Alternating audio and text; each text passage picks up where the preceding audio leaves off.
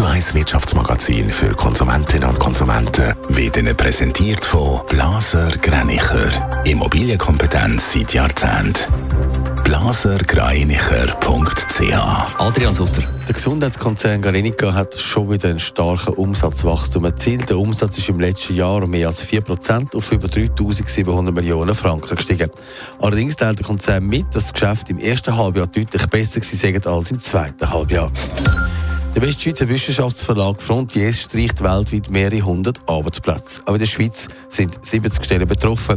Grund für den Abbau sind, dass sie einfach immer weniger Aufträge haben. Der Verlag ist 2007 von der ETH Lausanne gegründet worden. Google ändert den Hinweis, der aufgeht, wenn man den Inkognito-Modus im Browser aufmacht. Es wird jetzt deutlich gemacht, dass Google und andere Webseitenbetreiber auch in diesem Modus Daten von Nutzerinnen und Nutzern sammeln. Die Änderung kommt aufgrund von einem Gerichtsentscheid. Der Stellvermittler Adeco hat heute seinen neuen Jobbarometer vorgestellt. Der zeigt, wo eher Stellen gesucht werden und wo weniger. Adrian Sutter, gerade Führungskräfte haben es im Moment schwer. Ja, der Chefetage, aber allgemein bei Bürojobs nimmt das Angebot ab. Das ist vor allem für die weiter, die erst gerade kürzlich ihren Job verloren haben. Allgemein sind Jobangebote im letzten Jahr gegenüber 2022 um 3% zurückgegangen, wie Zahlen von Adeco zeigen. Das ist allerdings immer noch sehr ein höchstes Niveau.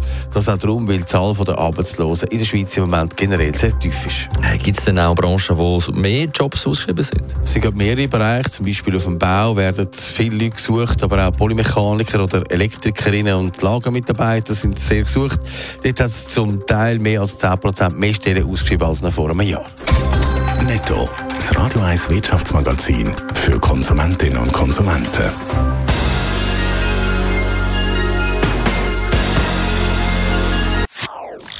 Das ist ein Radio 1 Podcast. Mehr Informationen auf radio1.ch.